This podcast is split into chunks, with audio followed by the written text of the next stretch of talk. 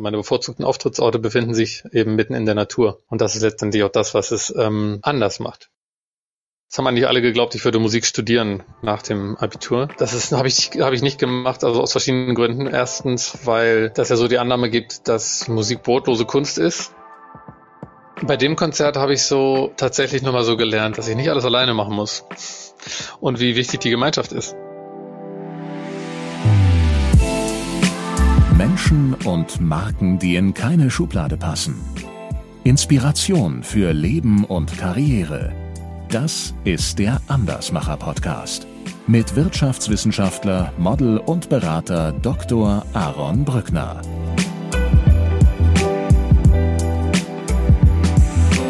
Joe, äh, herzlich willkommen im, im Andersmacher Podcast. Du bist mir gerade aus Thailand zugeschaltet. Äh, du hast gerade schon deine eine Klimaanlage reduzieren müssen, damit wir dieses Hintergrundgeräusch jetzt auch hoffentlich dann wirklich nicht, äh, nicht drin haben. Sag mal, Thailand, ähm, ich denke da sehr schnell an Kokosnüsse. Wann hast du denn das letzte Mal eine Kokosnuss getrunken?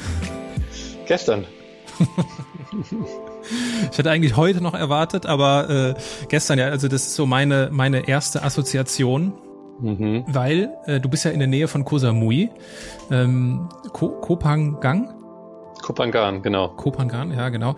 Äh, ich war hin und wieder mal auf Koh Samui im Urlaub. Kennst du zufällig das Kamalaya von Koh, auf Koh Samui? Der Name sagt mir was. Ähm, ich bin, ich glaube, ich war noch nicht dort. Aber der Name sagt mir was. Kamalaya mehrfach ausgezeichnet als, äh, also deswegen sagte ich in unserem Vorgespräch kommerziell. weil mhm. äh, das ist halt ein sehr, sehr schönes äh, Resort, die mhm. aber Wert darauf legen, äh, ganzheitliche Erholung sicherzustellen. Und es ist jetzt nicht so, dass man sagt, okay, also das kostet auch äh, Geld, ähm, äh, eine Stange Geld. Und es ist jetzt nicht so, dass man, keine Ahnung, du kannst ja auch irgendwie, es gibt auch mit Sicherheit irgendwie Four Season und Kempinski irgendwo im Ausland, ne, was dann einfach mhm. nur teuer ist. Aber mhm. Kamalaya ist halt, ist, ist, kostet auch Geld, aber du hast ein du, du merkst auch von Anfang an, wie die sich damit auseinandergesetzt haben, wie man ganzheitlich zur Ruhe kommen kann. Ne, es gibt Programme, es gibt Yoga, dann haben die einen riesen äh, Medical Hub für Traditional Chinese äh, Medicine und sowas. Da sind die groß und auch bekannt für. Also mhm. wenn du mal auf äh, Koh Samui sein solltest, unbedingt mal das Kamalaya kennenlernen. Das ist äh, der schönste Ort auf der Welt, den ich kennenlernen durfte. Wow, das klingt wirklich gut. Also mir kommt es wirklich bekannt vor. Ich frage mich, ob ich schon mal dort gewesen bin oder irgendwie, oder ich habe zumindest davon gehört, aber ich bin jetzt, mein Interesse ist natürlich jetzt auf jeden Fall etwas mehr geweckt. Und ich werde mal, äh, mal nächstes Mal, wenn ich auf Samui bin, da die, die Augen äh, offen halten, auf jeden Fall. Ja. Ja, ich könnte, ich könnte jetzt eine halbe Stunde wirklich ohne Pause sch weiter schwärmen über das Kamalaya. Und es gibt, mhm. äh, es gibt wenige Urlaubsorte, die mich so nachhaltig beeindruckt haben wie dieser Ort. Also das mhm. ist, ich habe sowas auch was Freundlichkeit, Herzlichkeit und Thailand, ja, Thailand ist bekannt dafür, aber das ist ein komplett anderes Level, wie die mhm. Service verstehen und wie die Gastfreundschaft verstehen, das ist der absolute Wahnsinn. Unabhängig davon. Da sollte ich mal aufdrehen mit meinem, mit meinem Klavier. Da passt du voll gut hin. Ja. Da passt du richtig gut hin. Ja. Ja. Ich glaube sogar, dass es in dem Rahmen ich auch mal so ein bisschen Recherche betrieben habe, was es so gibt an wirklich hochwertigen ja, und ähm, ja, ja. Da passt du super hin.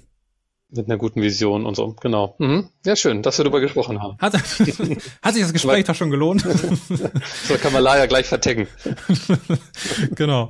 Auf jeden Fall, ähm, äh, unabhängig von äh, Kamalaya und äh, Kokosnüssen, starten wir in unser Gespräch äh, obligatorisch mit meinem Steckbrief. Dein Name? Joe Lörmann. Dein Alter? 38. Deine Heimat? Hannover. Deine Geschwister? Hm, leider keine. Dein Vorbild? Ah, gibt es, glaube ich, nicht so ein ganz klares. Äh, das wandelt sich auch mit der Zeit. Aber grundsätzlich so Musiker, die ähm, auch gesellschaftskritische Themen aufgreifen und ähm, wirklich äh, Stücke in die Welt bringen, die, die, die nachhaltig wirken. Also John Lennon oder Bob Dylan oder sowas. Mhm. Du hast bei Geschwister gesagt, leider nein. Mhm. Warum leider? Ja, also Stand heute würde ich mir schon Geschwister wünschen und ich denke sogar auch schon etwas früher. Aber ich hatte natürlich nicht die Wahl. Also das hat sich, äh, ich hatte darauf keinen Einfluss. Mhm. Was ist das denn, was, äh, hast du das irgendwie, also wir lernen ja ganz viele Menschen kennen ne, im Leben. Mhm. Und wir lernen natürlich auch ganz viele Menschen kennen, die haben Geschwister und die haben keine Geschwister. Gibt es für dich irgendwie so ein, äh, oder vielleicht auch was du an dir selbst beobachtest, wo du dich unterscheidest von anderen, die mit vielen Geschwistern aufgewachsen sind? Mhm. Ich habe mir immer so überlegt, ob ich, ob, ob ich ähm, weniger gelernt habe oder weniger gut gelernt habe zu teilen, so wie, wie das sonst bei Geschwistern vielleicht der Fall ist. Ähm, und auch, dass man einfach ja irgendwie in so einer Gemeinschaft aufwächst ähm, und irgendwie immer jemanden hat, wirklich, also jemand hat, mit dem man einfach die gleiche Familie teilt. Das ist ähm, schon, glaube ich, was sehr, also einfach eine, nochmal eine ganz andere Verbindung als jetzt eine Freundschaft. Und ähm, ich glaube, das ist toll, wenn man das einfach, wenn man das hat im Leben. Auch wenn natürlich manche Geschwister vielleicht überhaupt nicht miteinander klarkommen, aber ähm, ja, also ich hätte mich darüber schon gefreut. Ich habe vier Geschwister, äh, mhm. wir, wir, sind zu fünft und äh, das mit dem Teilen würde ich jetzt noch nicht mal so bestätigen. okay. Es klingt so, klingt so ein bisschen, aber ist natürlich alles sehr subjektiv. Ne? Es klingt so ein bisschen danach, äh, das, das Gras auf der anderen Seite ist immer grüner. Ja, äh, genau. Es kann natürlich auch ganz das Gegenteil sein. Ne? Also ich, also es gibt so manche Essensverhaltensmuster bei mir, wo die da glaube ich schon daherkommen, hm. dass ich früher sehr viel teilen musste mhm. und dass du natürlich dann eher darauf gepolt warst, okay, wie, wie sichere ich jetzt hier mein, ja, ja. mein Essen? Ne? Also das kann auch, äh, kann natürlich auch in die andere Richtung äh, umschlagen. Ich bin in meinem Freundeskreis dafür bekannt, dass ich extrem langsam esse. Also ähm, das ja. hängt da vielleicht damit zusammen, dass ich keine Geschwister habe. Das würde ich, glaube ich, zu 100 Prozent unterschreiben. Ich weiß nicht, wie das unsere Zuhörer so erleben oder erlebt haben. Das glaube ich. Also langsam essen äh, in der Familie mit äh, vielen Mitgliedern, das ist äh, unklug. Mhm. Mhm. genau. Äh, Joe, stellen wir uns vor, auch wenn es äh, nach wie vor immer noch ein wenig äh, schwierig ist vorzustellen, dass wir, dass du abends an einer Hotel, an einer Hotelbar sitzt Mhm. Und ähm, du würdest etwas trinken wollen. Was würdest du, was würdest du bestellen? Na, eine Kokosnuss natürlich. ja, das, äh, hier in unseren Gefilden gibt's das wahrscheinlich eher nicht, aber äh, in deinen, in deinen natürlich schon eher. Äh, stell, stell dir vor, ich säße zufällig auch an dieser Bar und wir würden äh, Kokosnüsse zusammenschlürfen. Wir würden zufällig ins Gespräch kommen mhm. und uns über den, über die Geschmackssensation einer frischen Kokosnuss unterhalten. Und ich würde dich dann mit Sicherheit irgendwann fragen, Mensch, Joe, was, was machst du denn eigentlich so beruflich? Was würde ich dann sagen? Hm. Die Antwort fällt immer ein bisschen anders aus, äh, hängt wahrscheinlich von meiner Tagesform ab. ähm, es also könnte also sein, dass ich dir sage, ich spiele Klavier in der Natur. Mhm. Das äh, zieht unweigerlich Rückfragen nach sich, wenn du sowas sagst. Mhm. Was wird als, was, was wird auf sowas als erstes gefragt dann? Also, du bist Musiker. Oder wie? könnte man mhm. fragen. Würde wahrscheinlich gefragt werden. Aber jetzt könnte ich ja böse sagen, ist doch ganz einfach bei dir. Du bist äh, Pianist und äh, spielst auf der ganzen Welt. So, kann man doch so, könnte man doch so sagen, oder? Könnte man so sagen, nur ich glaube, da steht schnell ein anderes Bild ähm, als das, was es äh, wirklich ist. Wenn man jetzt sagt, ich bin Pianist und spiele auf der ganzen Welt, dann glaube ich, kommt unweigerlich die Konzerthalle in, in den Kopf. Mhm. Und ähm, ich meine, ich mache jetzt nicht zwingend einen Bogen um Konzerthallen, aber meine bevorzugte, mein bevorzugter Auftrittsort äh, oder meine bevorzugten Auftrittsorte befinden sich eben mitten in der Natur. Und das ist letztendlich auch das, was es ähm, anders macht. Mhm. Ja, also vielleicht macht es Sinn, an der Stelle kurz äh, zu umreißen, wie du denn Klavier spielst. Also du hast gerade schon gesagt, äh, wir gehen ja jetzt ausführlich auch darauf ein, wie es eigentlich dazu gekommen ist, ne? dass jemand mhm. äh, mit seinem Piano, und das ist ja nochmal dann die zusätzliche Besonderheit, äh, du sch schleppst das Ding ja die ganze Zeit mit. Mhm. Ähm, wie, wie kann ich mir das vorstellen? Vielleicht kannst du einmal kurz umschreiben, wie so dein, wie, wie dieser Beruf, wie dieser Arbeitsalltag aussieht. Ja, ähm, also einen richtigen Arbeit, so einen richtigen Arbeitsalltag in dem Sinne, den gibt's, glaube ich, gar nicht. Und ich weiß auch manchmal nicht, ob man es als so richtig als Beruf bezeichnen kann, weil ich, also ich würde es schon schon eher noch als Berufung bezeichnen. Äh, es gibt zwar Phasen, wo es sich auch sehr nach Arbeit anfühlt, aber es gibt auch Phasen, wo es sich eben nicht nach Arbeit anfühlt, sondern eben wirklich nach dem, was, ähm, äh, was mir Freude bereitet und was ich gerne tue und bei dem ich merke, dass es einen Unterschied macht und also in der Welt. Ich habe mir hier an einer Stelle habe ich mir mal aufgeschrieben, so ein paar Orte, wo du, wo habe ich's? Jetzt finde ich es auf die Schnelle nicht, wo du normalerweise so spielst. Hier, hier habe ich's. Ich lese mal kurz vor. Ich glaube, es ist ein Ausschnitt, entweder ist ein Ausschnitt aus der Buchbeschreibung oder von deiner Webseite oder aus dem Buch. Äh, Zitat, ich lebe in einem Bus, nee, ich lebe in meinem Bus. Das Klavier ist immer dabei und mittlerweile gebe ich Naturkonzerte mit mehreren hundert Zuschauern an den schönsten Orten unserer Welt. Auf über 2000 Metern Höhe in den Bergen, am Strand zum Sonnenuntergang, thailändischen Tempeln, verwunschenen Wäldern, unter dem aufgehenden Vollmond bei Meeresrauschen oder auf einer schwimmenden Plattform mitten in einem bayerischen See. Mhm. Also ja, es stimmt, ne? So die ganze Welt, aber stimmt, bei ganzer Welt denkt man so an Konzerthalle und das sieht bei dir äh, doch ein bisschen anders aus. Äh, ich habe ein wunderschönes Zitat ganz zu Beginn deines Buches gefunden. Also wenn ich solche Sachen äh, lese, geht mir immer, geht mir das Herz auf. Auch das lese ich einmal kurz vor. Mhm. Life is like a piano. The white keys represent happiness and the black show sadness. But as you go through life's journey, remember that the black keys also create music. Mhm. Der Vollständigkeit halber, ich versuche es mal spontan auf Deutsch zu übersetzen. Also das Leben ist wie ein Piano. Die weißen Tasten stehen für das Glück und die schwarzen Tasten für die Traurigkeit. Aber während wir so durchs Leben gehen, sollten wir nicht vergessen, dass auch die schwarzen Tasten, also die Traurigkeit, zur Musik dazugehört. Ein wunderschönes, äh, wunderschönes Zitat. Ich glaube, es war unbekannt. Ne? Es war irgendwie, mhm. konnte nicht wirklich jemandem zugeschrieben werden. Was waren denn, wenn ich das mal so offen fragen darf, was waren denn so die großen schwarzen Tasten deines Lebens? Hm. Schöne Frage. Ähm, die, auf, auf die gehe ich auf jeden Fall im Buch ein und dabei handelt es sich ja um so Zeiten oder Abschnitte in meinem Leben, wo ähm, ja, die halt eher tatsächlich vielleicht etwas, etwas schwärzer waren. Und ähm, für mich war das ähm, die Ausbildungszeit und damit verbundene ähm, Auswirkungen auf, mein, auf meine Gesundheit. Also ich habe eine ich habe was ganz anderes gemacht, bevor ich äh, sozusagen äh, zu dem übergegangen bin, was ich jetzt heute tue. Und ich habe, und zwar habe ich eine ähm, Ausbildung zum Automobilkaufmann beim großen deutschen Automobilhersteller gemacht. Ich habe mich darüber auch anfangs sehr gefreut, dort genommen worden zu sein und ähm, habe aber dann relativ schnell gemerkt, dass ich da nicht so richtig am sich am, am, am, am richtigen Ort bin. Das hat sich ähm, ja darüber ausgedrückt, dass äh, oder beziehungsweise mein Kopf hat das eigentlich gar nicht so richtig gemerkt, sondern es war mehr so mein mein Körper, der mir dann irgendwie gezeigt hat, dass ich da nicht so richtig am richtigen Ort bin.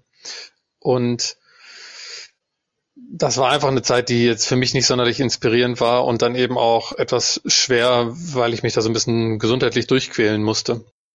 Und dann irgendwie gar nicht so richtig wusste, wie das alles weitergehen soll, wenn ich irgendwie mit Anfang 20 schon auf Sparflamme laufe. Und dieser nicht so tolle Gesundheitszustand hätte mich dann auch fast daran gehindert, wirklich meinen, meinen Träumen sozusagen zu folgen und äh, eine große Reise anzutreten.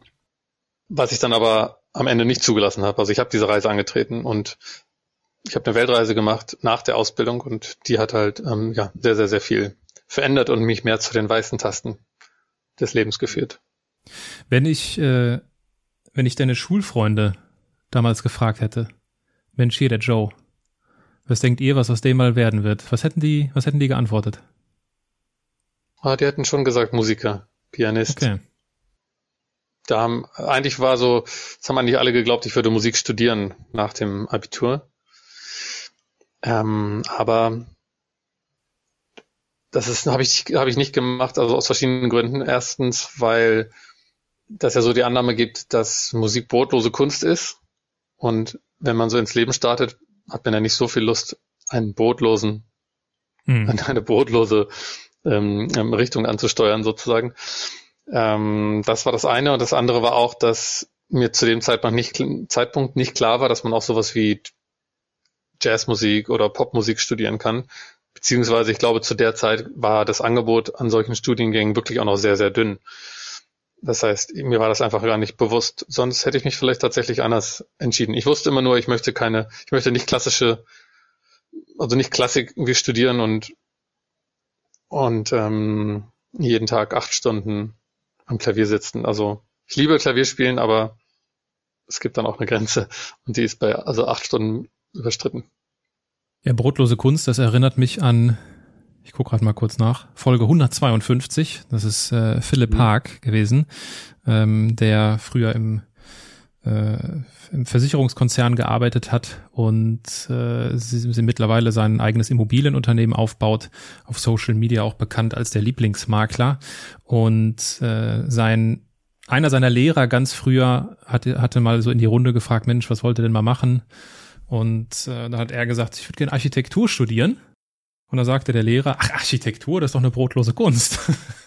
also nicht nur die Musik scheint eine, es gibt ganz viele brotlose mhm. Künste, äh, muss ich immer wieder feststellen, weil das kommt, äh, das kommt regelmäßig vor. Ähm, jetzt habe ich äh, ganz zu Beginn deines Buches bin ich über eine Sache gestolpert, die mich die, das fand ich eine sehr tiefgehende Beobachtung. Du hast, also du spielst schon länger Klavier. Das ist eine, das ist keine, das ist ja nicht nur eine Leidenschaft, sondern das ist eine Begabung, die du mitbekommen hast. Ne? Ich glaube, mit vier oder hat es, glaube ich, angefangen. Ne? Und ab acht Jahren hast du Unterricht genommen. Mhm. Und äh, mit zwölf oder vierzehn oder so das erste Geld damit verdient. Also Klavierspielen ist äh, hinterlässt einen ganz tiefen Fußdruck in deiner äh, in, in deiner Biografie, aber auch das Autofahren. Und du hast davon erzählt, wie du, was du für ein Gefühl gespürt hast, als du das erste Mal Auto gefahren bist, dieses Gefühl von Freiheit. Und was, wenn ich das richtig verstanden habe, korrigier mich gerne, auch dazu geführt hat, dass du gesagt hast, okay, Automobilkonzern, okay, cool, große Marke, ist irgendwie ja auch repräsentativ, ist auch ein bisschen Status, klingt gut. Ähm, mhm. das passt auch zu mir. Also du hast quasi dieses Gefühl von Freiheit beim Autofahren verwechselt mit einer Leidenschaft für Autos oder für die Automobilbranche. Ist das richtig? Ja, das äh, kann man so sagen. Also ich habe ähm, damals nach dem Abitur bin ich äh, nach Frankreich gegangen und äh, für ein Jahr. Und mein Vater hatte so einen alten Fünfer BMW. Und äh, auf dem habe ich sozusagen auch das allererste Mal, äh, als ich noch nicht volljährig war, eben quasi Autofahren gelernt so ein bisschen und da das Gefühl zum ersten Mal verspürt und dann aber damit das erst, also ich habe den dann quasi meinem Vater abluchsen können. Der war schon sehr alt äh, und äh, jetzt hatte keinen wahnsinnig großen Wert mehr. Aber für mich war es natürlich großartig. Ich hatte so einen, ja, auch wenn einen alten, immerhin einen stattlichen Fünfer BMW sozusagen. Ähm, und äh, wir konnten dann damit nach Südfrankreich düsen und das war schon großartig und hat mir ein großes Freiheitsgefühl ähm, gegeben. Und da ist dann eben so ein bisschen so die Liebe zu, äh, ja, zu Autos, zu BMWs noch mehr ähm, durchgekommen. Und tatsächlich, tatsächlich, äh, ja, war es eigentlich so. Ich habe dann bei BMW meine Ausbildung gemacht, aber eben dabei gemerkt, ja, ähm, so viel, also die, das, diese Freiheit, die ich da erlebt habe, die spüre ich hier aber irgendwie nicht. Äh, passend dazu, äh, ich lese mal eine kurze Passage vor, ja, wenn ich gerne. Wenn ich, ich nehme dir heute einfach das Lesen ab. Ich glaube, du liest hin und wieder Super. mal was aus deinem Buch vor. Das ist total schön, das vorgelesen zu bekommen. Ich lese dir heute dein Buch vor. So. ähm, Zitat. Einen ersten Dämpfer erhielt meine Euphorie bereits, als der Ausbildungsplan in den Briefkasten flatterte. Ich würde im Teilevertrieb einsteigen, was nicht gerade aufregend klang. Und tatsächlich entpuppte er sich schnell als unkreativste Abteilung des Unternehmens. Ein Großteil des Tages brachte ich nämlich damit zu, Ersatzteile zu bestellen. Stundenlang saß ich da und hackte Zahlen rein in den Computer, damit die Teile rechtzeitig in der Werkstatt ankamen und die Autos plangemäß repariert werden konnten. Während ich hunderte von zwölfstelligen Tele Teilenummern übertrug, herrschte in mir eine riesige innere Leere, wo sich eigentlich Begeisterung hätte breit machen sollen. Ich war komplett fehl am Platz, was ich lange nicht begriff. Obwohl ich mir langsam Fragen über die Sinnhaftigkeit der Ausbildung stellte, kam mir das nicht unbedingt seltsam vor. Ich dachte mir, so geht's doch allen. Jeder muss mal unten anfangen. Klar hält sich die Alltagsfreude da oft in Grenzen. Ganz normal. Was macht das mit dir, wenn du das jetzt so hörst?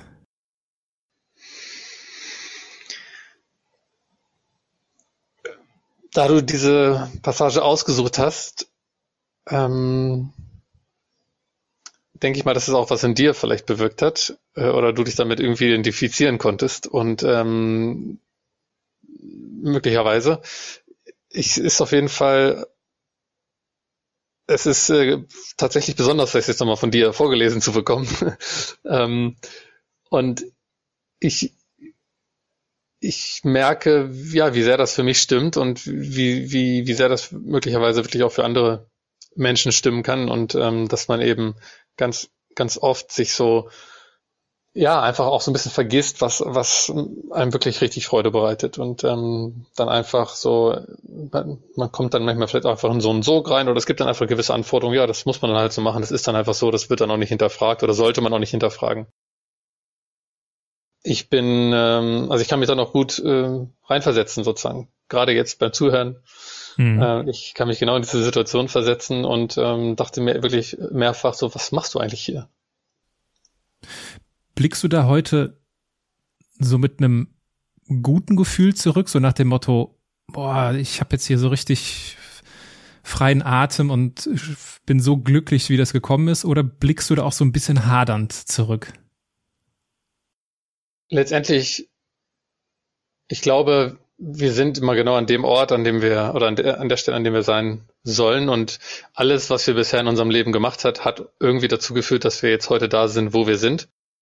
Insofern bin ich, ähm, ähm, kann ich da mit einem ganz guten Blick zurückblicken. Wenn man mich jetzt fragt, gibt es etwas, was du anders machen, hättest anders machen können, dann denke ich mir, ich hätte wahrscheinlich da auch vielleicht ein bisschen, also ich hätte diese Ausbildung vielleicht auch schon einfach abbrechen können. Das hätte ich wahrscheinlich machen können. Ähm, aber in dem Moment konnte ich es nicht, weil ich nicht ich mir gar nicht, also ich mir gar nicht darüber bewusst war, dass ähm, das wirklich gar nicht so sehr mein Ding ist und vor allem, welche anderen Möglichkeiten es gibt, also welche anderen Möglichkeiten das Leben einem noch so bietet. Ich hätte in dem Moment gar keine konkrete Alternative gehabt. Und mhm. Das heißt, im, im Verlauf des Lebens lernt man ja erst so durch verschiedenste Menschen, die man kennenlernt und Erfahrungen, ähm, entdeckt man erst so die Möglichkeiten, für sich. Und genauso ist es bei mir dann eben auch gekommen. Und eine dieser, äh, einer dieser Menschen, der mich da sehr inspiriert hat, den habe ich auch tatsächlich dann im dritten Ausbildungsjahr kennengelernt. Mhm. Und äh, der hat ähm, auf jeden Fall auch dazu beigetragen, dass ich diese Richtung eingeschlagen habe. Wer das ist, das lösen wir später auf. Das habe ich mir nämlich auch, äh, das finde ich auch ganz fantastisch. Ähm, weil du es angesprochen hast, ob das möglicherweise auch ob ich mich vielleicht oder inwiefern ich mich mit dieser Stelle identifizieren konnte. Ich kann mhm. mich nicht in dieser Hinsicht identifizieren, dass ich das irgendwie schon mal selbst erlebt habe, zumindest in mhm. dieser Form, dass ich da jetzt irgendwie äh, irgendwo so so dermaßen, ja, man kann ja schon sagen, festgesteckt habe. Aber was das, ist, ich spüre da einfach so ganz viel Schmerz. Das tut richtig, mhm. also mir persönlich tut das richtig weh, sowas zu lesen, weil, also das, also das, ich kann das auch gar nicht anders sagen. Mir tut sowas weh im Herzen, wenn Menschen irgendwas machen, was sie nicht wollen und irgendwie aber oder auch so eine Perspektivlosigkeit dann vielleicht haben und dann der und eigentlich bestimmt der Kopf die ganze Zeit, was sie machen und sie haben, wie du es ja eben auch schon mal gesagt hast, sie haben und das ist da schließe ich mich wiederum auch mit ein. Es gibt viele Situationen, wo wir verlernen, auf uns zu hören, auf unser Gespür, mhm. auf unsere Intuition, auf das, was uns eigentlich äh, in sehr vielen Situationen die richtige Richtung weist. Und äh, deswegen habe ich diese Stelle ausgesucht, weil es sind halt so das klingt schrecklich und du erzählst ja später auch noch von deinem von deinem Ausbilder, mit dem du jetzt ja nicht sag mal so das beste Verhältnis gehabt hast. mhm. Und das klingt einfach alles so schlimm das, und ich glaube halt, dass das jetzt wirklich kein Einzelfall ist. Mhm. Ich glaube, dass das äh, viele Menschen betrifft, dass sie äh, ja irgendwo irgendwo feststecken und ja. ähm, bei dir kommt es und auch diese Fälle äh, und auch diese äh, Biografien gab es schon im Podcast, wo es dann ja, wo der Körper einen aufrüttelt Ja, also äh, bei dir scheint es ja körperliche Auswirkungen gehabt zu haben. Ich habe dazu nur unterschiedliche Formulierungen gelesen. Also beispielsweise, ich lese mal hier eine Sache vor. Ich hatte viele verschiedene Interessen und habe nach meinem Zivildienst in Frankreich zunächst etwas Solides, eine Ausbildung bei einem großen deutschen Automobilhersteller gemacht, in der ich allerdings nicht glücklich war. Okay, nicht glücklich sein ist ja das eine. Oder eine andere Formulierung, ich glaube, die steht bei Amazon. Äh, Joe Lerman arbeitet in einem großen deutschen Autokonzern in einem Job, der ihn körperlich und seelisch krank machte. Das ist ja schon ein bisschen, das sind ja schon drei Schritte weiter. Ich bin nicht nur unglücklich, sondern ich bin auch krank. Wie hat sich das denn, also, ne, äh, du, du entscheidest, wie viel du erzählst. Ähm, inwiefern hat sich das denn äh, jetzt körperlich ausgewirkt? Was, was war das denn? Also ich habe ziemlich kurz nach Beginn der Ausbildung habe ich ähm, so Magen-Darm-Probleme bekommen und mich da wirklich gefragt, ähm, wo kommt denn das jetzt auf einmal her? Also ich konnte das für mich überhaupt nicht einordnen. Es hat für mich keinen Sinn gemacht. Ich war bis zu dem Zeitpunkt dann nicht immer gesund und mir ging es gut und auf einmal, wie gesagt, ziemlich zeitgleich fing das an. Und ich kann dir natürlich bis heute nicht hundertprozentig genau sagen, was, woran das jetzt genau gelegen hat. Ich denke, dass eben die Tatsache, dass ich mich da nicht so wirklich wohlgefühlt habe oder eben auch so diese, diesen Ausblick hatte, ach, das, das soll jetzt so das Berufsleben sein, von dem alle reden, äh, was man, in dem man sich 40 Jahre aufhält. So ungefähr, da ist mir wahrscheinlich, hat sich mir bei mir wahrscheinlich einiges zusammengezogen. Was ich aber ähm, auch rausgefunden habe im, im, im Nachhinein, erst, also erst noch gar nicht mal so lange her, dass ich auch kurz vorher also ganz kurz vor meiner Ausbildung, wenige Wochen, zwei, drei Wochen vorher, habe ich ähm, drei äh, Impfungen bekommen. Und ähm, ja, das äh, mittlerweile denke ich, dass die auch einen Einfluss darauf gehabt haben, wie es mir ging, weil ich das wirklich, das kam so aus dem Nichts, ich konnte mir das überhaupt nicht erklären und ich ähm, nach allen Recherchen denke ich, dass es beides war, also quasi eine ähm, eine, eine Nebenwirkung der drei Impfungen oder vier, nee, eine vierte habe ich dann ein Jahr später bekommen. Also drei Impfungen, die ich innerhalb von einem kurzen Zeitraum bekommen habe und dann eben der Unzufriedenheit in, in meinem, in meinem Leben sozusagen.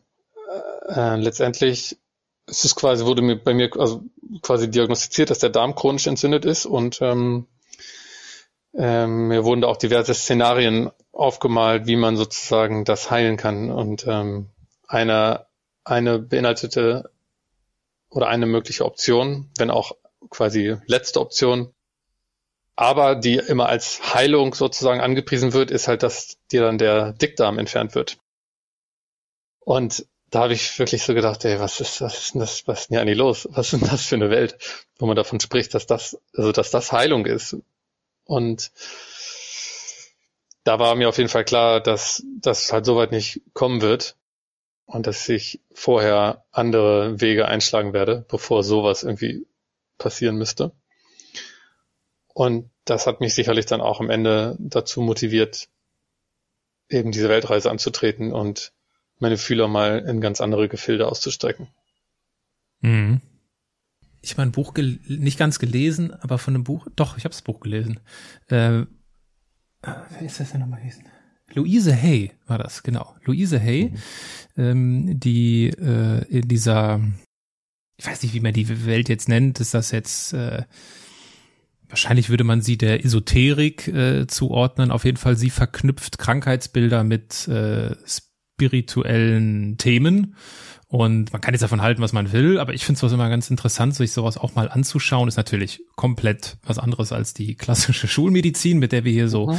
äh, mit der wir hier so aufwachsen. Und äh, gerade, glaube ich, so bei bei Darm und so, da gibt's mit Sicherheit dann, äh, ich meine, es kann man sich ja irgendwie vorstellen. Ne? Also wenn du etwas machst, was dich, äh, was dir, was deiner Persönlichkeit so zuwider ist, dass du quasi dein, du kannst deinen Alltag nicht verdauen, weil es so mhm. dir, weil es dir widerspricht, ähm, glaube ich auch, dass da, äh, dass sich viele Dinge bei uns äh, körperlich auswirken. Ich bin aber auch gar kein Mediziner und habe genau genommen gar keine Ahnung von sowas. Aber das ist so ein Gespür, Gefühl, keine Ahnung, was für mich irgendwie häufig sehr sinnvoll klingt. Und es gab auch schon im Podcast in Folge 33 den Thomas Leitner, der genau auch sowas erzählt hat. Der ist sogar am Ende auf dem OP-Tisch gelandet, ganz schlimm mit, ich weiß gar nicht mehr was, ich glaube, der irgendwas wäre beinahe geplatzt und also ganz, mhm. die Leber, glaube ich. Also ganz schlimm, wenn, wenn das jemand interessiert, äh, auch wenn es schlimm sich anhört, ist es dann eine wahnsinnig beeindruckende Erfahrung, die er gemacht hat als Banker, nämlich damals als Investmentbanker. Und danach hat er gesagt, ich, ich höre auf, ich gehe andere Wege und er hat den, den Katzentempel gegründet, äh, eine Franchise-Kette, äh, veganisch ich glaube vegan, veganische Restaurants, genau, ähm, mit, mit Katzen dabei und ähm, also ein, ein Andersmacher. Du hast also dann irgendwann gemerkt, okay, das, das geht hier nicht, äh, das geht hier nicht in die richtige Richtung. Und äh, bevor wir äh, darüber weitersprechen, wie es denn dann weitergegangen ist, nutzen wir natürlich die Gelegenheit, hier einen Musiker zu haben und wir hören mal in eins deiner Lieder rein.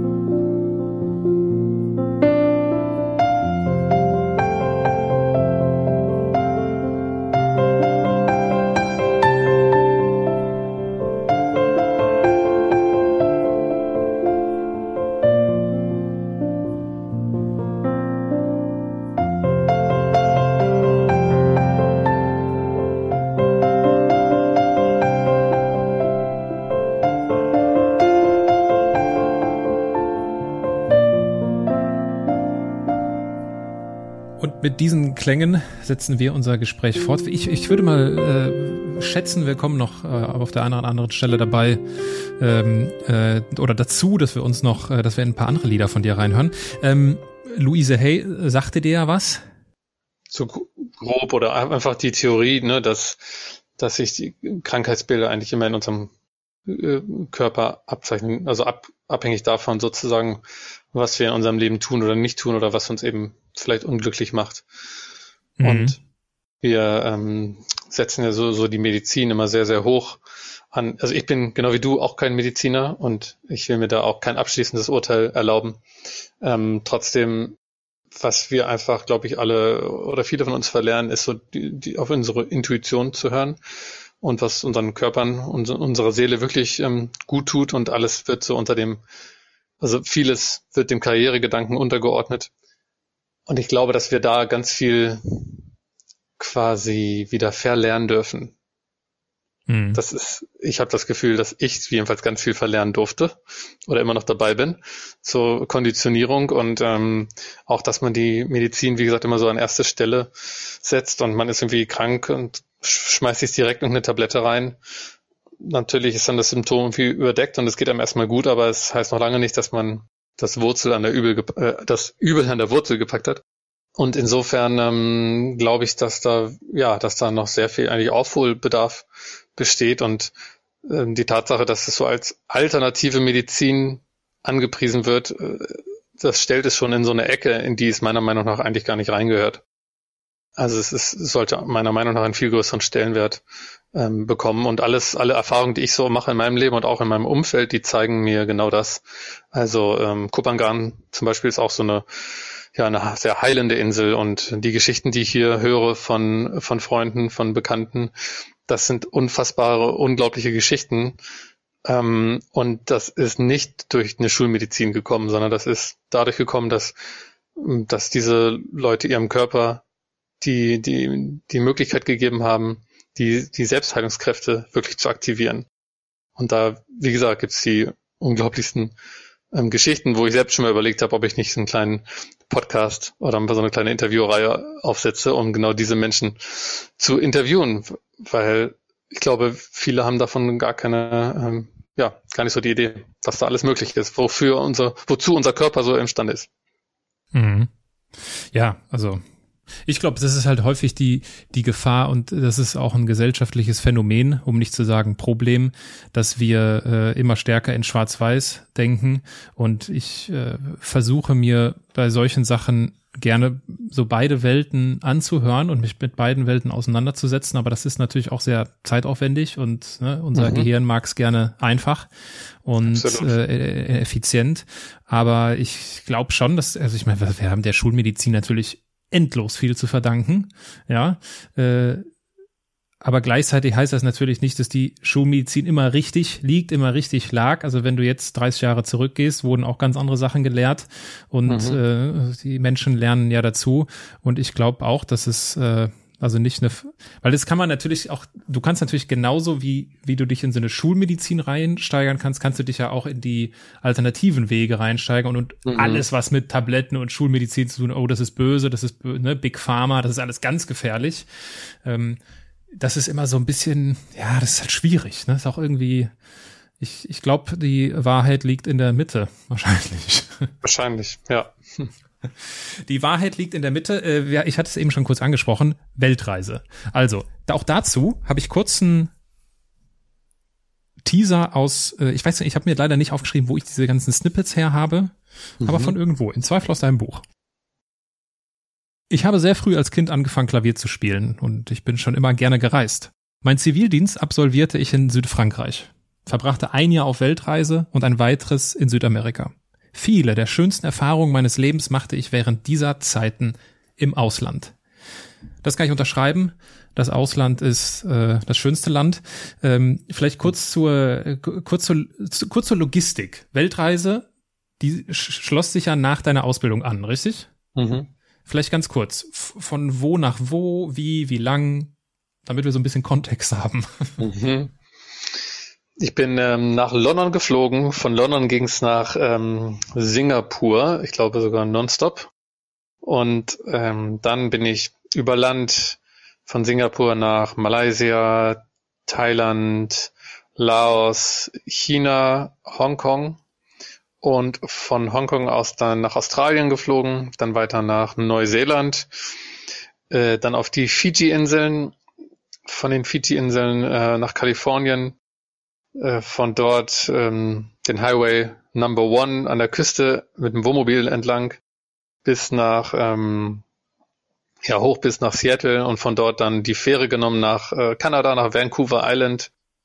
Und dann war ich genau Vancouver Island eine Weile und dann in Vancouver, dann in Montreal zum Jazz Festival, dann habe ich Freunde besucht in Boston, ähm, dann bin ich nochmal wieder zurück nach Montreal, weil es mir so gut gefallen hat und ähm, bin dann am Ende von Boston aus über London wieder zurück nach Deutschland. Danke für die Zusammenfassung. Äh, hervorragend gemacht. Ähm, wenn wir jetzt den Versuch unternehmen, ein naiver Versuch, da irgendwie auch nur ansatzweise äh, einzutauchen in diese ganzen Erfahrungen, die du da gesammelt hast auf dieser Reise. Was war denn so die, die traurigste Erinnerung, die traurigste Erfahrung, die du, die du auf dieser Reise gesammelt hast? Eine spannende Frage. Die hat mir auch noch niemand gestellt. Von daher sehr interessant, mal drüber nachzudenken. Ähm, also eine, ich bin mir jetzt nicht hundertprozentig sicher, ob es die traurigste ist, aber eine, die mich auf jeden Fall so ein bisschen zum Nachdenken bewegt hat und mich auch so ein bisschen aufgerüttelt hat, war, dass ich, also im Vorfeld haben ja sehr viele gesagt, ist total gefährlich, diese ganzen Länder und Asien und dann gibt's da Terrorismus und da in Thailand Süd, im Süden und dies und das und pass auf und Freunde, manche Freunde sind auch nicht mitgekommen, weil sie oder ihre Eltern Angst hatten vor der Sicherheit oder vor der fehlenden Sicherheit. Und ich bin dann äh, quasi in der, in der, in der, ja, wie soll ich das sagen, in der, in der First World angekommen, Australien und Neu Neuseeland, so nachdem ich drei Monate in, in Asien unterwegs war.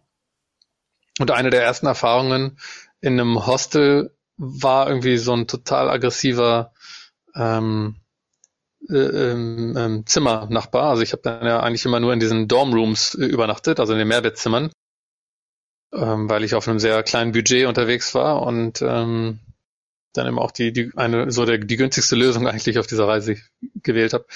Und ja, der hat mir dann irgendwie, ich kam, mein Flug kam spät an in der Nacht und ich hatte natürlich keine andere Wahl und habe dann spät ins in das Hostel eingecheckt und dann hat er sich äh, gestört gefühlt und mir dann irgendwie sofort Schläge angedroht und du legst dich dann nicht so gerne schlafen, wenn dein Zimmernachbar dir gerade irgendwie gesagt hat, dass er dir die Fresse polieren will.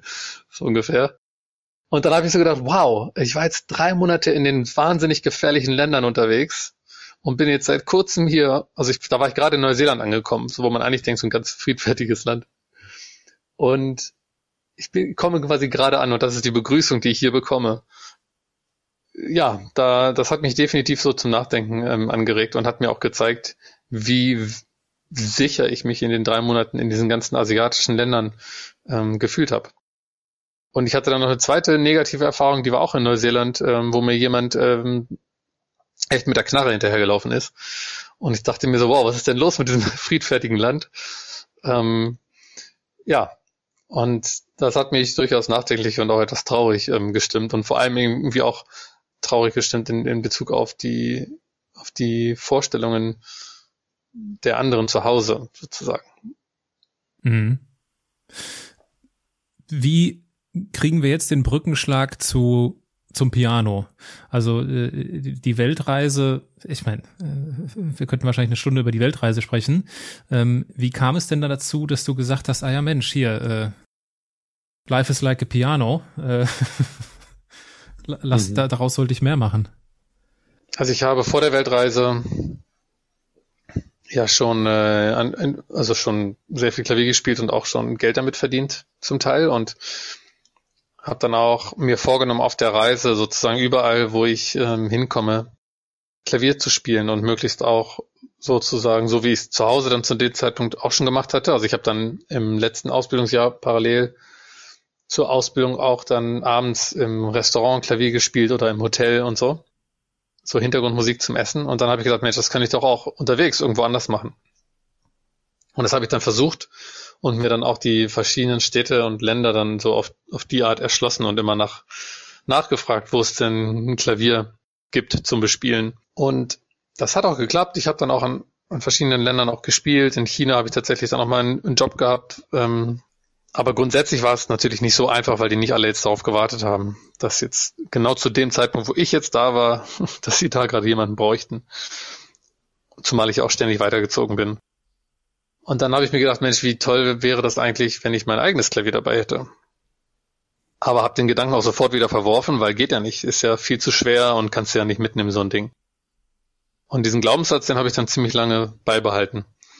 Ähm, aber so, so ganz losgelassen hat mich die Idee dann nicht und habe mich dann öfter mal hingesetzt und so überlegt, wie ich mir mein Leben vorstelle, habe mir gewisse Dinge aufgeschrieben, wie ich mein Leben leben möchte und und ich bin dann ähm, auf einer späteren Reise, das war ein Jahr später, da war ich dann nochmal in Indonesien, auf Bali und habe dort an einem Abend ähm, eine Begegnung mit einer äh, Frau gehabt, die ähm, super inspirierend war.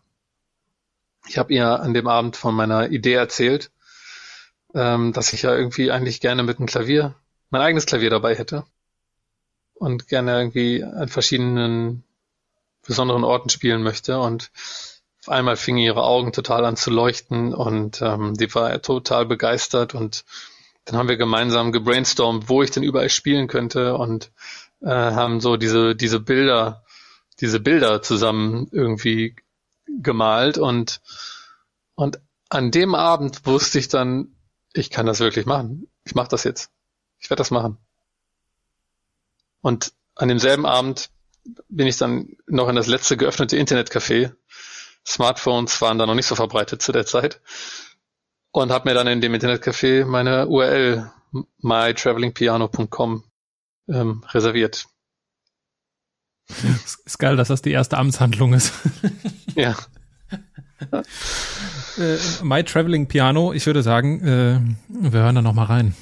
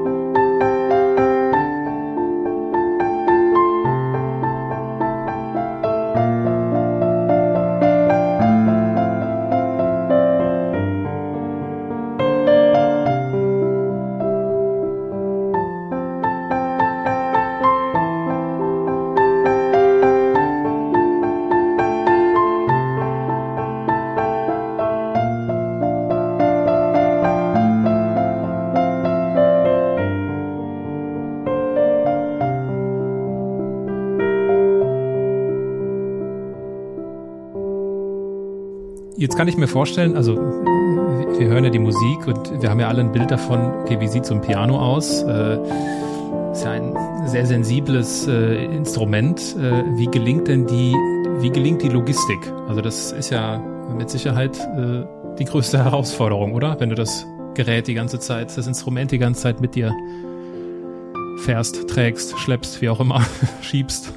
Ja, ist nicht einfach. Ich ähm, habe meinen Vater dann mit ins Boot geholt. Also bis, zu, bis zur Umsetzung der Idee hat es dann tatsächlich noch ein bisschen gedauert, weil ich dann zwischenzeitlich noch studiert habe und noch ein Jahr in Südamerika verbracht habe. Und als es dann wirklich aber soweit war, habe ich dann meinen Vater mit ins Boot geholt und der hat mir geholfen, das Klavier quasi mobil zu machen. Dann haben wir gemeinsam geplant, wie das aussehen muss, wie die Plattform beschaffen sein muss, welche Räder wir brauchen und äh, ja, wie wir das bauen können, damit das Ding nicht umkippt und dass man es gut lenken kann, dass es sich einfach fahren lässt. Und nach so einigen Wochen Bauzeit war das dann fertig und dann äh, konnte ich dann quasi mein Klavier aus unserem ich habe in der WG gewohnt in Bremen damals und habe dann das Klavier im, im Keller gehabt. Da gab es so eine Rampe runter und dann ähm, habe ich das quasi aus dem Keller dann immer rausgeholt und dann zwei Kilometer in die Innenstadt geschoben oder an, an die Weser und habe dann dort ähm, gespielt. Und dann am Abend wieder zwei Kilometer zurück. Ähm, bin ich da wirklich mit meinem Klavier durch die Stadt gelaufen, was, glaube ich, immer ein ganz äh, unterhaltsames Bild abgegeben hat für die Umstehenden. Aber ich wollte ja mehr, also ich wollte ja auch weiter wegreisen und nicht nur äh, in die Innenstadt von Bremen und habe mir dann ein paar Monate später meinen Van gekauft und den Van eben so ausgesucht, dass dort mein Klavier reinpasst und ich das, ich das Klavier über Rampen sozusagen selbst in den Van verladen kann. Das habe ich dann, das habe ich dann gemacht. Und wie kam dann die Entscheidung dazu, dass Thailand deine Homebase wird? Wie lange hat das gedauert? Das war dann das nächste Problem, dass ich gemerkt habe, jetzt habe ich meinen Van und ich habe mein Klavier und ich kann äh, Konzerte oder auch Straßenmusik hier überall machen und das ähm, funktioniert, das macht mir Spaß, den Leuten bringt's Freude. Und dann kam aber immer wieder so die zweite Leidenschaft, nämlich für Thailand hoch. Und ich dachte so, Mensch, das ist jetzt irgendwie doof, wie machst du das hier zu? Weil tatsächlich hat auch so die Straßenmusik, auch wenn man das vielleicht gar nicht so denkt, aber das hat im Herbst und Winter besser funktioniert als im Sommer. Das heißt, ähm, es war einfach, es gab mehr Feedback und ähm, ich hab, konnte mehr CDs unter die Leute bringen und es war dann einfach irgendwie ähm, befriedigender, ähm, das auch wenn es kalt war, aber das sozusagen zu den Jahreszeiten zu machen, weil einfach mehr, weil es ja, weil es mehr, weil es besser ankam.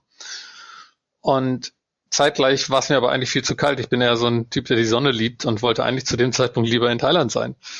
Und das äh, ja, war mir dann, habe ich dann irgendwie auch überlegt, wie ich das jetzt am besten hinbekomme und ähm, habe mich dann aber äh, über die Jahre dann auch von der Straßenmusik so immer weiter entfernt und bin eben dann zu eigenen Konzerten übergegangen und und die eben in der Natur zu veranstalten. Und ähm, das hat dann wiederum auch wieder etwas besser zu Thailand gepasst.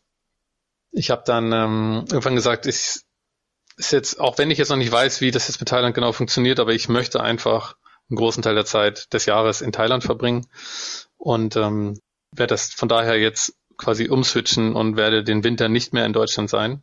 Und ähm, das habe ich, glaube ich, so 2017 oder so. Also seit 2014 bin ich eigentlich schon jeden Winter ähm, in Thailand, aber jedes Jahr ist es quasi ähm, länger geworden und vielleicht so einen Monat dazugekommen oder so. Mhm.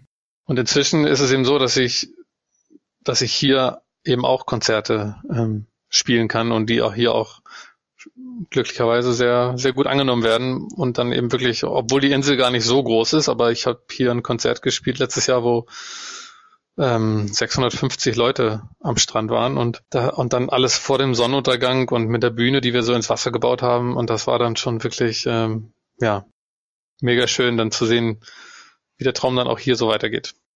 Das kann man sich auch wunderschön auf der, der Webseite anschauen, My Traveling Piano. Äh, ich verlinke auch die, ähm, ich verlinke das im, in den, in den Show Notes. Äh, könnt ihr euch äh, gerne mal anschauen. Das sind richtig gute Bilder, die, glaube ich, auch diese Audiospur äh, sinnvoll ergänzen. Ich hatte es ja ganz am Anfang schon kurz vorgelesen, wo du dann so überall spielst. Ne? Also wir hatten hier die Berge, wir hatten den Strand, wir hatten die Tempel, wir haben die Wälder, den Vollmond äh, und sogar auf dem Bayerischen See. Ähm, hm. Achtung, schwierige Frage. Äh, bei welchem, bei welchem dieser Konzerte hast du denn am meisten über das Leben gelernt? Das ist eine schwierige Frage. Ich habe bei dem Konzert auf dem See dem ähm, bayerischen Bombachsee. Das war ähm, beim Dachzelt-Nomaden-Festival. Und das ist ein, ähm, ein Freund von mir, der Thilo Vogel, hat das ins Leben gerufen. Bei dem Konzert habe ich so tatsächlich nochmal so gelernt, dass ich, ja, dass ich nicht alles alleine machen muss.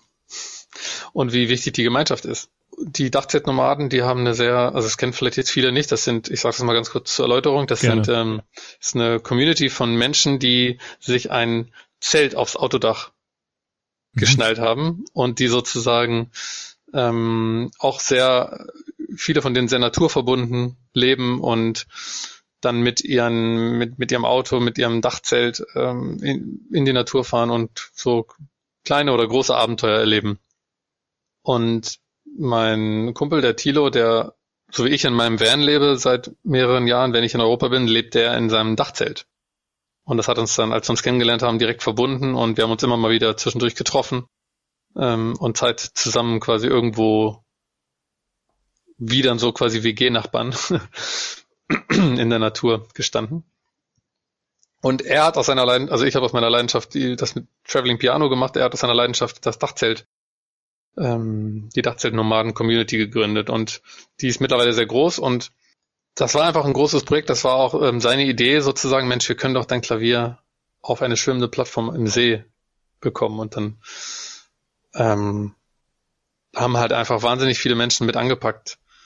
Und tolle Helfer. Und jeder hat irgendwie so seinen, seinen Teil dazu beigetragen. Wir haben dann das Klavier mit einem, mit einem Traktor quasi raufgehoben auf diese Plattform, ähm, wo auch dann bestimmt vier Leute das noch stabilisiert haben, dass da wirklich nichts runterfällt und so. Dann haben wir eine Riesenanlage auf die, auf die Plattform gehoben. Wir haben die Plattform rausgezogen, auf, das, auf den Fluss verankert, äh, Stromkabel durchs Wasser gelegt ähm, also es war wirklich eine riesen, eine riesen Aktion.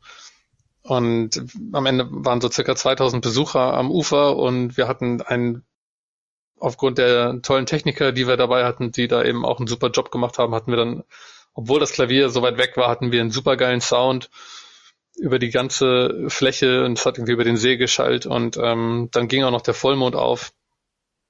Und es waren so einfach so viele Helfer da beteiligt und ich war irgendwie so, so dankbar für das so zu erleben, auch wie, wie, wie viel Herzblut alle so da mit angepackt haben und da, dazu beigetragen haben, dass wir da einfach echt einen wunderschönen Abend zusammen ähm, verlebt haben. Und ja, ich sage das deswegen, weil ich eben auch viel so ein bisschen als Einzelkämpfer unterwegs war in meinem Bus mit mit dem Klavier und ich habe natürlich auch öfter mal Begleitungen dabei gehabt und so, aber eben auch oft alleine und und da habe ich so gemerkt, so hey, das musst du irgendwie gar nicht alles alleine machen und äh, das kann total schön sein, das in der Gemeinschaft auf die Beine zu stellen. Hm. Gibt es gibt es diese Momente, wo du mitten im Konzert bist, am Spielen bist und äh, an den Teilevertrieb oder deinen früheren Ausbilder denken musst? Nee, das ist ganz weit weg. Tatsächlich. Okay. Noch nicht passiert. Okay. Ich hätte mir das, ich hätte mir das so vorstellen können, dass man so äh, in so manchen Momenten so zurück, also so im positiven Sinne dann zurückblickt, ne, und sagt so, ach Mensch, mhm. verrückt. Stell dir mal vor, äh, ich säß jetzt da in diesem Büroraum und nicht hier auf diesem See und spiele mein, spiele mein Konzert. Äh, Joe, ich habe ähm, ich habe versucht ähm, herauszufinden, was so dein deine Quintessenz ist und vor allem auch die, ja, so die, so die Kernaussage äh, deines Buches. Ähm, ich lese dazu noch einmal kurz was vor. Ich habe versucht, die Widerstände in mir zu erkennen und Stück für Stück hinter mir zu lassen. Wenn ich jeden Tag eine kleine Hürde überwinde, habe ich nach einem Jahr 365 Dinge getan, die ich mir zuvor nicht zugetraut hätte. Im Vergleich zum Verharren in der Komfortzone resultiert daraus ein unfassbares Wachstum. Schlussendlich ermöglichte mir dieses Mantra einfach machen, dass ich heute meinen Traum von einem unabhängigen Leben führe und meine Musik an den schönsten Orten der Welt zu den Menschen bringen kann.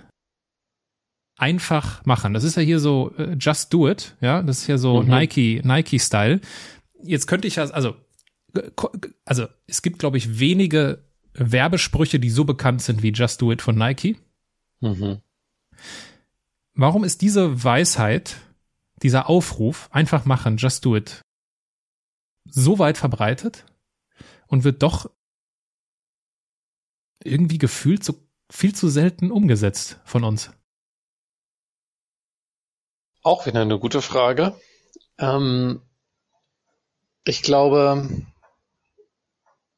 weil es eben dann doch nicht immer so einfach ist. Mhm. Ähm, und weil wir halt doch in so, weil, weil wir in, weil wir so konditioniert sind, eben auch oft vielleicht eher daran zu glauben, dass wir es nicht können, als dass wir es können. Wir leben jetzt vielleicht auch so in Deutschland nicht unbedingt in so einer totalen ähm, Mutmacher Community, würde ich es mal ausdrücken. Also es, es ist eher, man wird eher mal kritisch beäugt, wenn man irgendwas anders macht ähm, als die anderen und es wird vielleicht eher kritisiert oder oder halt angezweifelt. Anstatt einfach zu sagen, ey, geile Idee, habe ich ja noch nie so drüber nachgedacht, äh, wünsche dir viel Erfolg, das klappt bestimmt. ist einfach ein Unterschied und wenn man so, so viel davon umgeben ist, dann äh, hat das natürlich Einfluss. Und, und mir ging es ja genauso. Also ich habe ja auch lange irgendwie gebraucht, bis ich das so für mich verstanden habe und ich würde auch sagen, dass es heute immer noch Themen gibt, wo ich auch nicht sage, ich mache das jetzt einfach, aber ich versuche das eben dann immer, immer zu erkennen, wenn ich an so einem Punkt stehe und dann zu sagen, ach, guck mal, jetzt bist du wieder da und jetzt mach doch einfach. Mhm. Ja, also wir können festhalten, einfach machen ist nicht immer einfach. Hm. Ich glaube, das ist, äh, mhm. das ist äh, definitiv, äh, das ist definitiv richtig. Was auch nicht einfach ist, ist äh, ein Buch zu schreiben. Ähm, My Traveling Piano mit dem Klavier um die Welt. Ein Aussteiger lebt seinen Traum. Ich bin über Aussteiger, bin ich gestolpert. Mhm. Ist das, äh, resoniert das? Also, ich meine, ist ja dein Buch, du wirst ja den Titel freigegeben haben, ähm, äh, der wahrscheinlich auch, also in den häufigen Fällen kommt der ja auch dann irgendwie vom Verlag, ne? Äh, irgendwie, dass die so ein Gefühl haben, hm, wie, wie passt das? Wie, wie stehst du zum Begriff Aussteiger? Ja, das ist interessant. Ähm, ähm, darf ich da eine Gegenfrage stellen? Ja, sehr gerne. Darf ich fragen, warum du darüber gestolpert bist? Weil Aussteiger für mich ist so. Aussteiger ist, also erstmal ist es für mich ein bisschen negativ konnotiert. Wahrscheinlich ist das total unberechtigt. Und vielleicht gibt es auch Leute, die sagen, nee, Aussteiger, ey, das sind die wahren Menschen der äh, Geschichte. Äh, aber ähm, deswegen bin ich darüber gestolpert. Ja. Mhm. ja okay. Ja, also äh, ich glaube, also für mich ist es, ich kann verstehen, dass es für manche ähm, negativ besetzt ist. Für mich ist es tatsächlich gar nicht so, so unbedingt negativ besetzt. Mich ähm, stört es nicht so sehr, aber ich war trotzdem auch tatsächlich überrascht, ähm, diese, ähm, diesen, diesen Untertitel sozusagen ähm, zu lesen, weil er ist ja nicht auf meinem Buch drauf. Ja. Das ist quasi nur ein, so ein ergänzender äh, Untertitel und ähm, kann dir gar nicht genau sagen, ob ich den tatsächlich äh, freigegeben habe. Aha, siehst mal hier. Kommen viele Dinge zutage. ja. Ein Aussteiger lebt seinen Traum. Tja, ihr könnt, die uns zuhört, ihr, die ihr uns zuhört, äh, könnt ja mal selbst in euch gehen. Was, was, was assoziiert ihr mit Aussteigen? Also mhm. ich aber es ist natürlich, äh, so habe ich Verlage kennengelernt, die wollen natürlich auch in kurzer Zeit den potenziellen Lesern ein Gefühl dafür geben, wohin geht hier die Reise. Und natürlich ist deine Biografie äh, Aussteiger, das passt schon, ne? muss man nicht drüber reden. Und viele wissen dann halt, ah, okay, das ist so ein Aussteiger, der hat vor und jetzt ist er so ganz äh, alternativ oder verrückt oder lebt irgendwie völlig abstrus, ne? Und ich glaube auch, dass ein Verlag sowas dann mag. Also so eine, für eine, im Sinne einer klaren Positionierung macht so ein Begriff mehr Sinn als jetzt irgendwie ein Umsteiger lebt seinen Traum, weil du umgestiegen bist von dem einen Karrierepfad in den anderen. Das versteht ja kein Mensch. Mhm. Ne? Die mhm. Alternative wäre äh, Andersmacher natürlich, aber äh, ja. das, äh, das Buch kommt, äh, äh, das Buch kommt noch von mir. genau, sehr gut. Ähm, Joe, es gibt zum, äh, ich habe ich hab ja mal so ein bisschen die Uhr im, im Blick. Ich meine, wir könnten über diese ganzen Themen viel ausführlicher sprechen. Ich bremse mich ein wenig an dieser Stelle und äh, muss jetzt auch nicht nochmal, also ich stelle häufig in meinen Gesprächen die Frage, ne, wenn du ein Buch über dein Leben schreiben müsstest, wie würde der Titel lauten? Die Frage äh, kann ich mir jetzt bei dir ersparen, äh, weil es das Buch gibt. Also für alle, die sich für deine Biografie interessieren oder näher interessieren, was sich auf jeden Fall lohnt, My Traveling Piano mit dem Klavier um die Welt. Zum Abschluss gibt es die Halbsätze bei mir. Joe, äh, die Halbsätze sind ganz einfach. Ich beginne einen Satz, du beendest ihn kurz. Okay. Ganz in meinem Element bin ich, wenn? Ich mit einer Kokosnuss am Meer sitze. Karriere heißt für mich? Glücklich sein. Ich bin ein Andersmacher, weil? Wenige Menschen ihr Klavier an den Strand bringen.